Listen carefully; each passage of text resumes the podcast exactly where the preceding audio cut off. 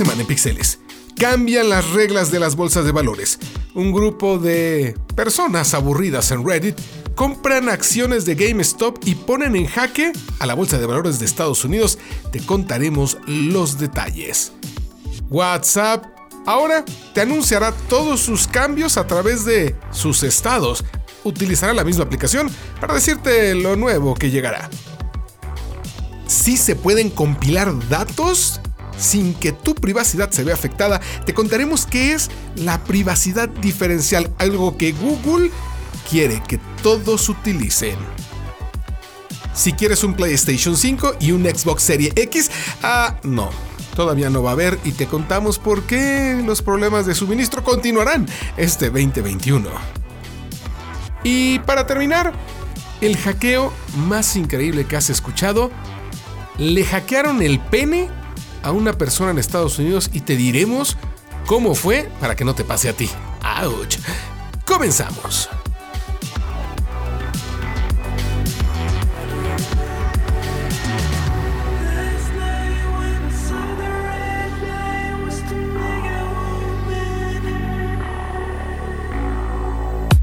Esto es eh, un momento de tecnología. Esto es Pixeles, un podcast para hablar de lo último de la industria de la tecnología, cultura geek y videojuegos.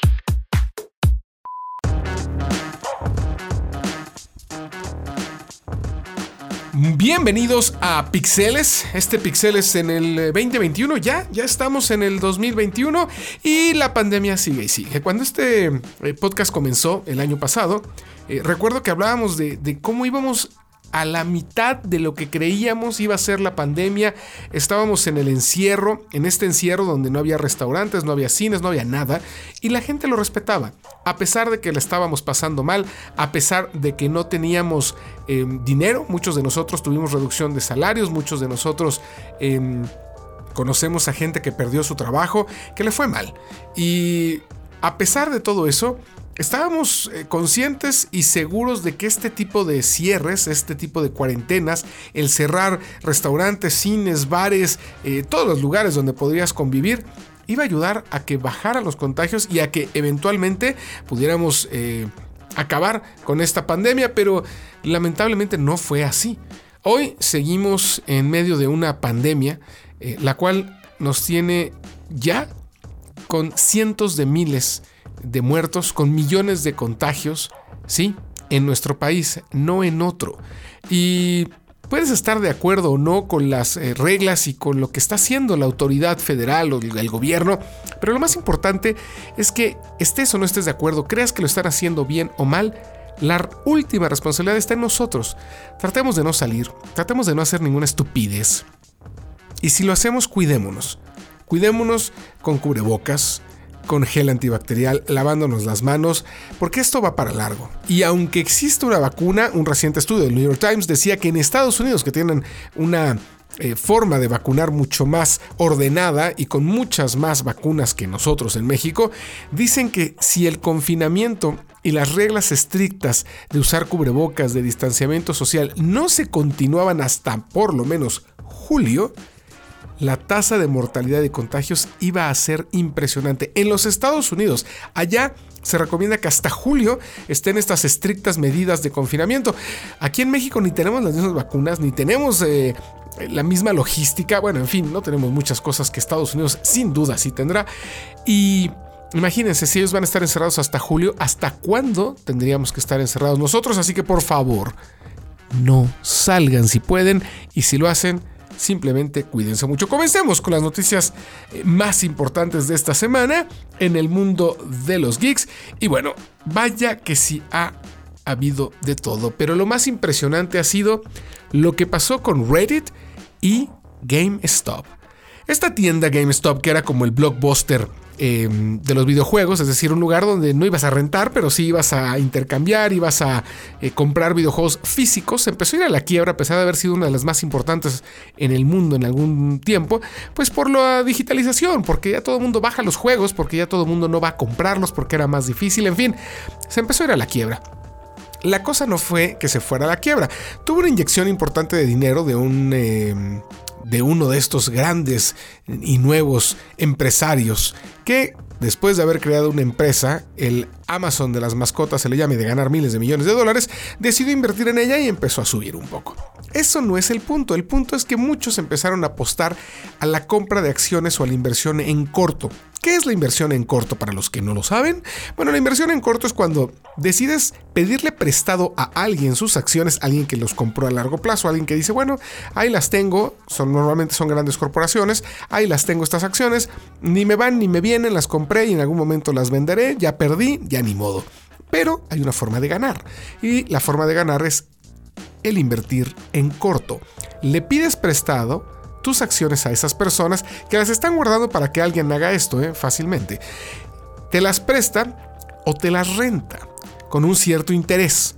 Tú vas y las vendes en el mercado de valores en 10 dólares. Apostando a que esa acción, como es una empresa que se está yendo a la quiebra, que es una empresa que ya no va a seguir existiendo, bajarán sus acciones mucho más. Y cuando bajen, tú las vuelves a comprar pero ahora en vez de 10 dólares van a costar 7 mm, dólares o tal vez la mitad, 5 dólares.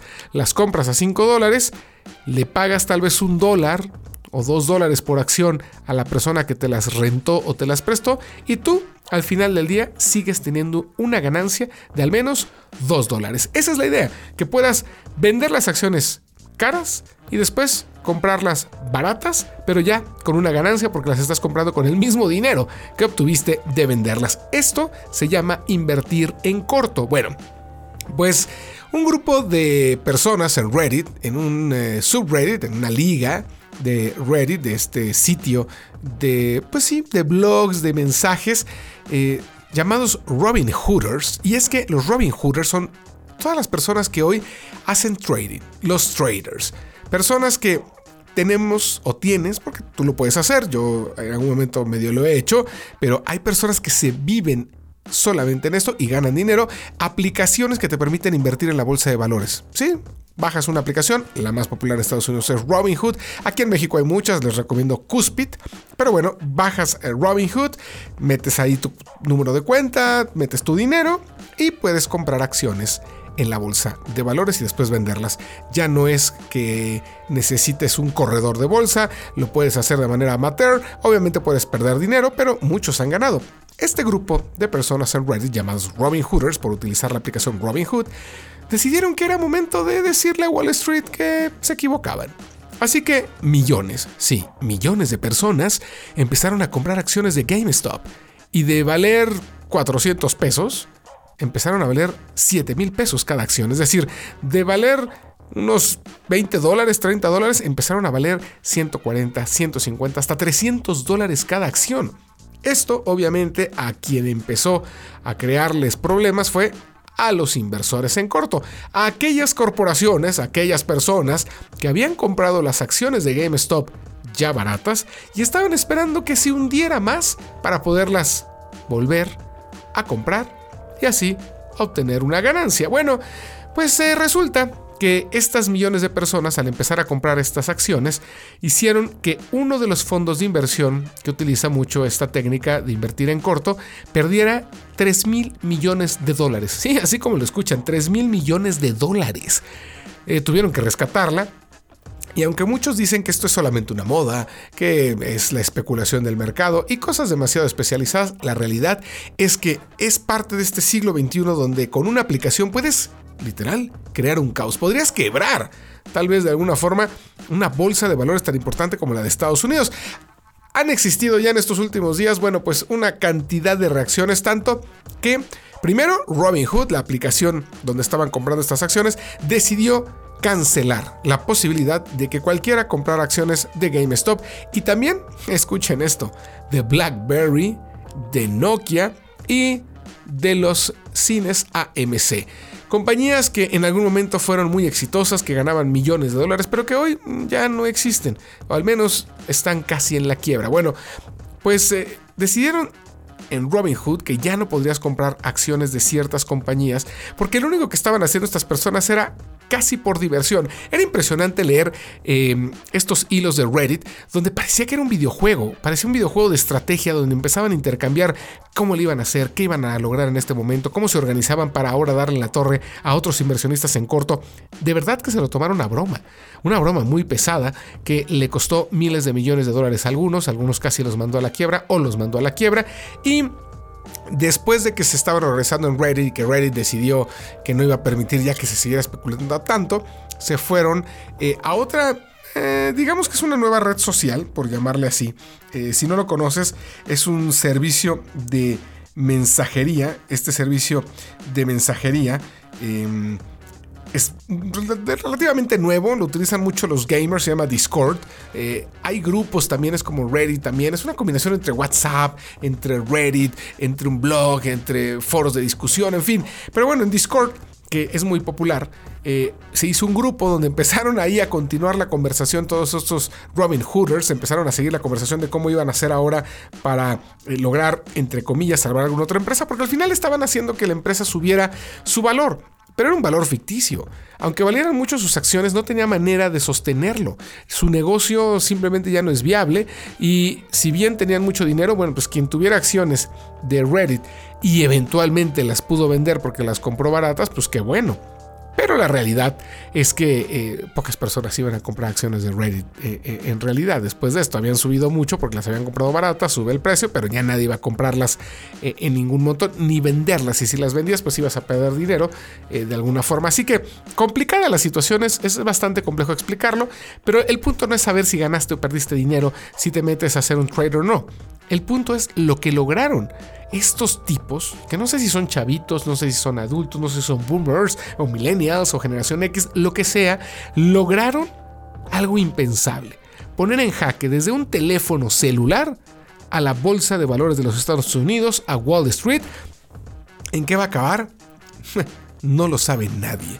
Pero cuidado, porque si quieres seguir invirtiendo en la bolsa, hay todo un ejército de nuevos inversionistas que desde un teléfono hmm, te pueden hacer irte a la quiebra.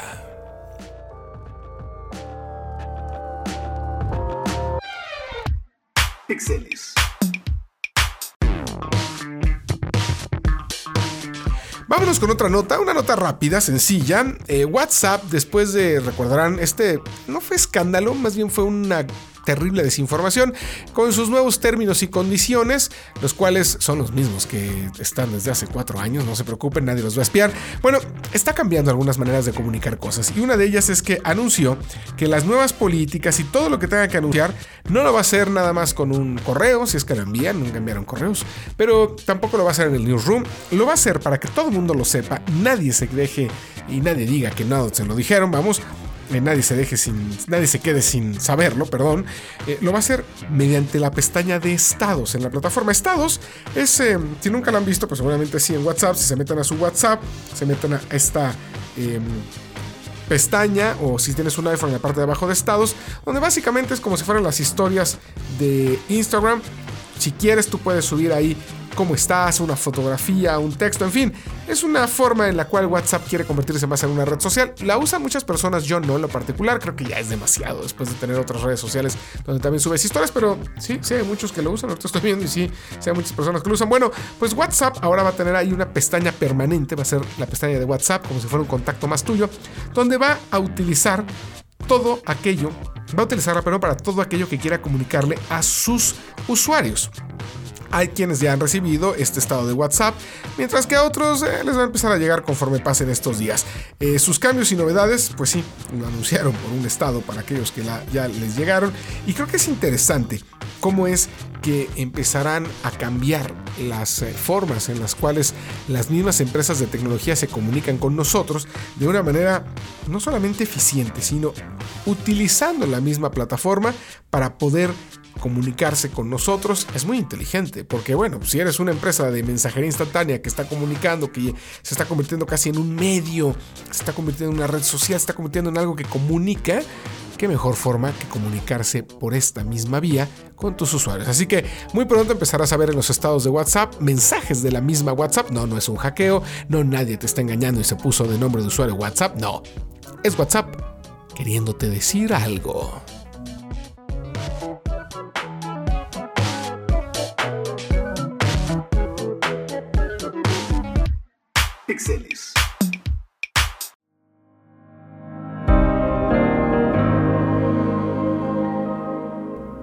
Pues en estos días se celebró el Día Internacional de la Privacidad en Internet. Sí, existe un Día de la Privacidad en Internet.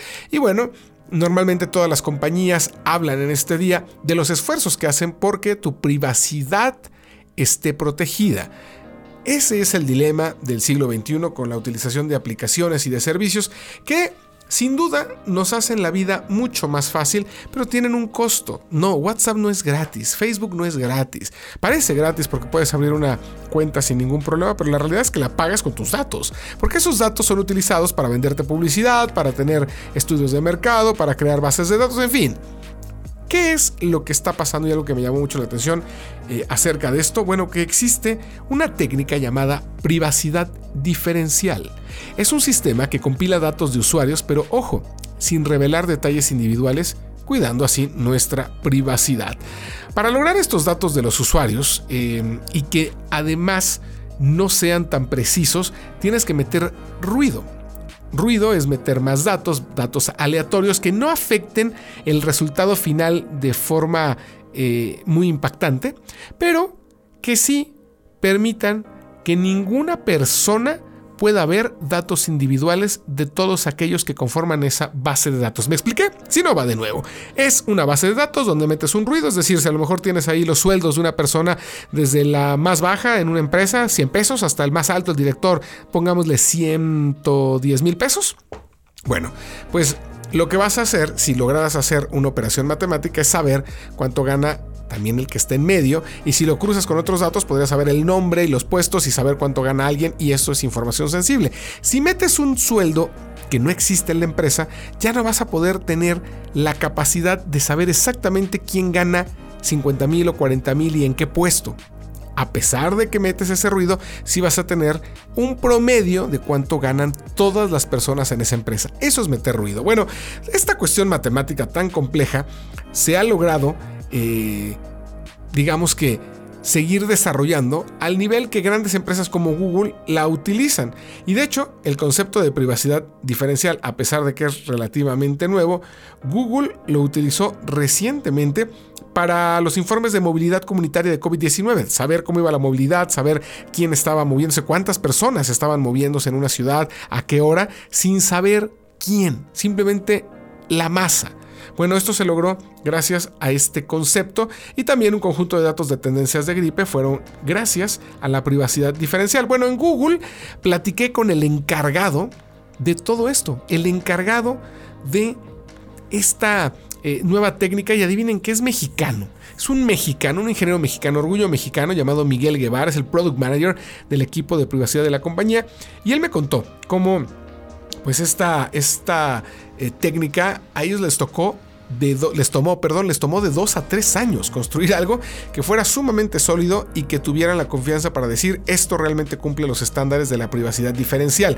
Lo que hizo Google es que, bueno, si a ellos les costó tanto tiempo y dinero hacer un modelo que ayude a que tus datos sean protegidos y que cualquier empresa que quiera utilizar bases de datos, que quiera hacer cruce de datos, que quiera utilizar todo esto para, pues, sí, para venderse, para hacer estudios de mercado, para muchas cosas sin invadir tu privacidad, pues iba a costar mucho dinero y mucho tiempo a unas compañías más pequeñas que Google, imagínate cualquier otra. Así que Google decidió que iban a abrir su código. Abrieron el código de su investigación y lo pusieron a disposición de cualquiera en forma gratuita.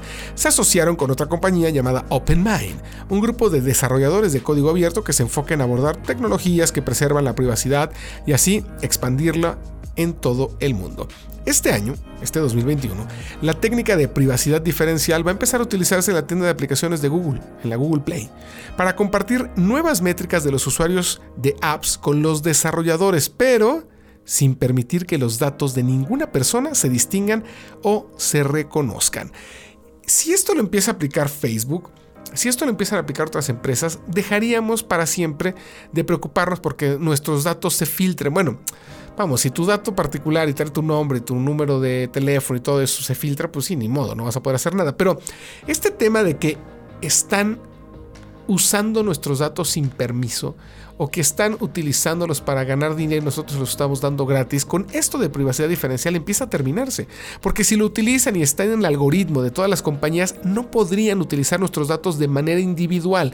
Nosotros nos dejaríamos de preocupar porque estos datos pululen por internet y puedan encontrar información que no queremos que sea pública, que no queremos que nadie sepa, desde nuestros registros médicos hasta cosas tan sencillas como nuestros eh, números de teléfono o nombres de usuario sin contraseña. Pero ¿qué pasa si todo esto se junta, bueno, puede ser muy peligroso. Así que, si querías conocer algo más acerca de privacidad, échale un vistazo a esto de la privacidad diferencial y si existe algo que nos puede mantener en esta ola de las nuevas tecnologías, utilizando redes sociales, utilizando todo lo que nos pide datos, sin preocuparnos porque sepan quiénes somos. Felicidades a Google que hace esto gratis para que cualquiera pueda utilizar privacidad diferencial.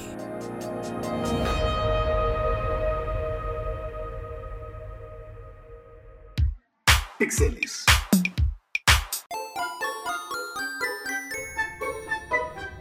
Mundo de los videojuegos.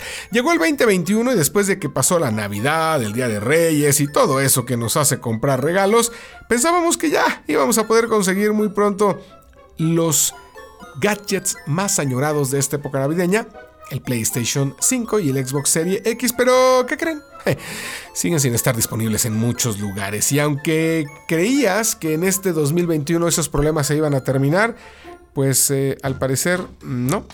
Porque Lisa Su, la CEO de AMD, el proveedor de CPU y GPU, tanto del PlayStation Serie X, perdón, el PlayStation 5 eh, y el Xbox Serie X, bueno, pues dijo que la problemática se va a extender un rato, porque ellos no están haciendo la suficiente cantidad de procesadores. Es decir, AMD hace los procesadores del PlayStation 5 y del Xbox Series X, y ellos no están logrando cubrir la demanda para hacer estos procesadores. De acuerdo a una entrevista que dio al medio BGC, Lisa Su, la CEO de AMD, dijo que van a seguir existiendo dificultades para conseguir estas consolas en los siguientes 5 meses. Hasta la mitad del año no va a ser fácil que consigas un PlayStation 5 ni un Xbox Serie X. Pero ojo, no solamente va a ser estas nuevas consolas, sino también algunos otros chips para computadora lo que dijo esta CEO es que la demanda superó su planificación y como resultado, pues tuvieron algunas limitaciones de suministro cuando terminaron el 2020, eso nos dimos cuenta. Esto sucedió principalmente en el mercado de las PCs, el segmento de gama baja de PCs, de computadoras y en el mercado de videojuegos.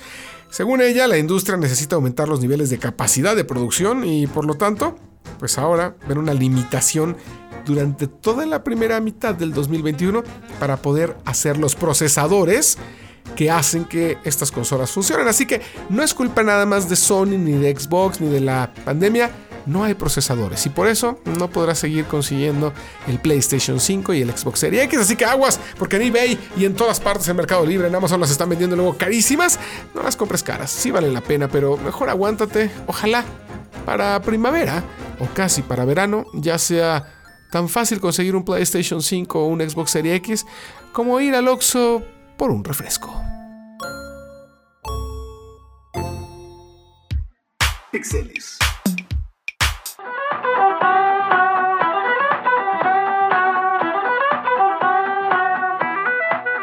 Ya casi nos vamos de este Pixeles, un espacio para oír las noticias más importantes del mundo geek, pero esta noticia me tiene impresionado, anonadado, estupefacto. Le hackearon el pene a alguien. Sí, lo voy a volver a decir por si lo escuchaste y crees que lo dije mal. A alguien le hackearon el pene. De acuerdo a un reporte de Motherboard que eh, replica Vice, Ay, yo no sabía de esto. Si alguno de ustedes lo sabe, por favor escríbame, porque ahí sí neta no sabía. Existen dispositivos de castidad que son controlados por aplicaciones. Específicamente se llama Cellmate. ¿Qué es un dispositivo de castidad para un hombre? Pues es un aparato, es un dispositivo donde metes el pene y pues no puedes hacer nada con él. No te puedes tocar, no te puedes masturbar, no, puedes hacer el amor con nadie, no puedes coger, no, no puedes hacer nada. Porque lo tienes en esta cajita, en esta jaula de castidad. Bueno, esto es muy común en parejas que les gusta ser un poco más kinky, que les gusta ser un poco más perversones, que les gusta la cuestión sadomasoquista y está bien, cada quien puede hacer con su cuerpo lo que quiera. Así que estos dispositivos empezaron a ser muy populares porque bueno, el dispositivo de castidad llamado Cellmate pues le permitía a tu maestro, a tu amo, desbloquearte o mantenerte atrapado a distancia. Imagínense esto. Tú y tu esposa son sadomasoquistas. A ti te gusta que te traten mal, tú eres el sumiso y tu esposa es tu ama. Normalmente así es, pero bueno, hablando sexualmente.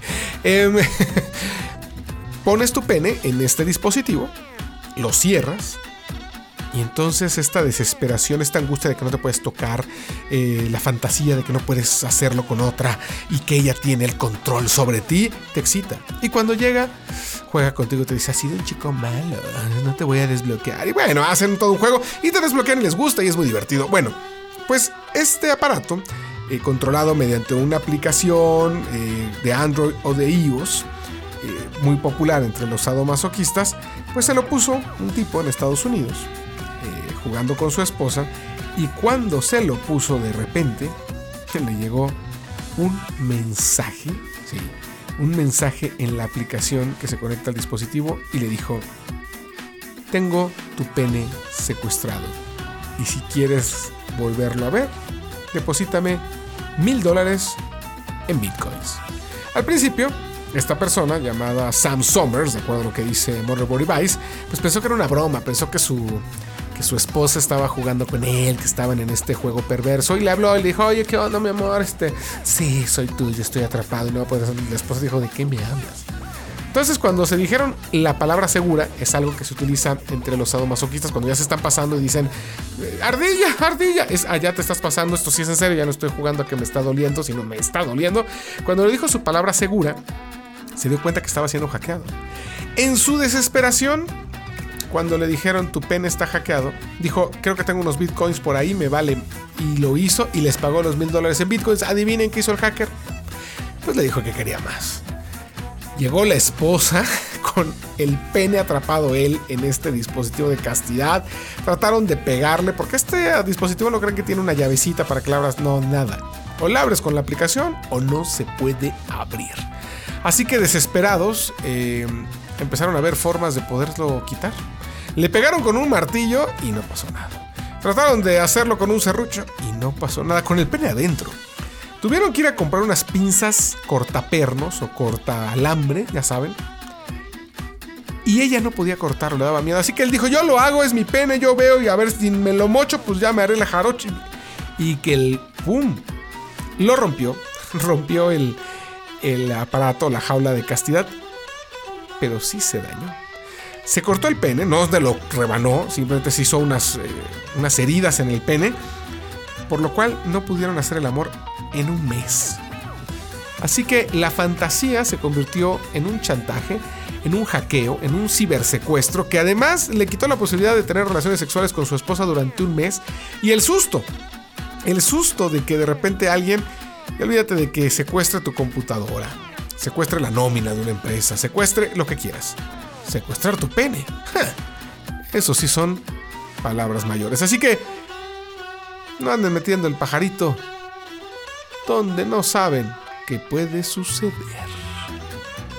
Se termina este Pixeles. Muchísimas gracias por escucharme. De verdad, gracias si llegaste hasta aquí. Ya no te voy a quitar más el tiempo y si lo disfrutaste, sígueme y dímelo en arroba santillanes en Instagram, en Twitter. Me encanta oírte, me encanta platicar contigo. Y nos escuchamos la próxima semana aquí. Con más del mundo de los geeks. Soy Fernando Santillanes. Bye bye.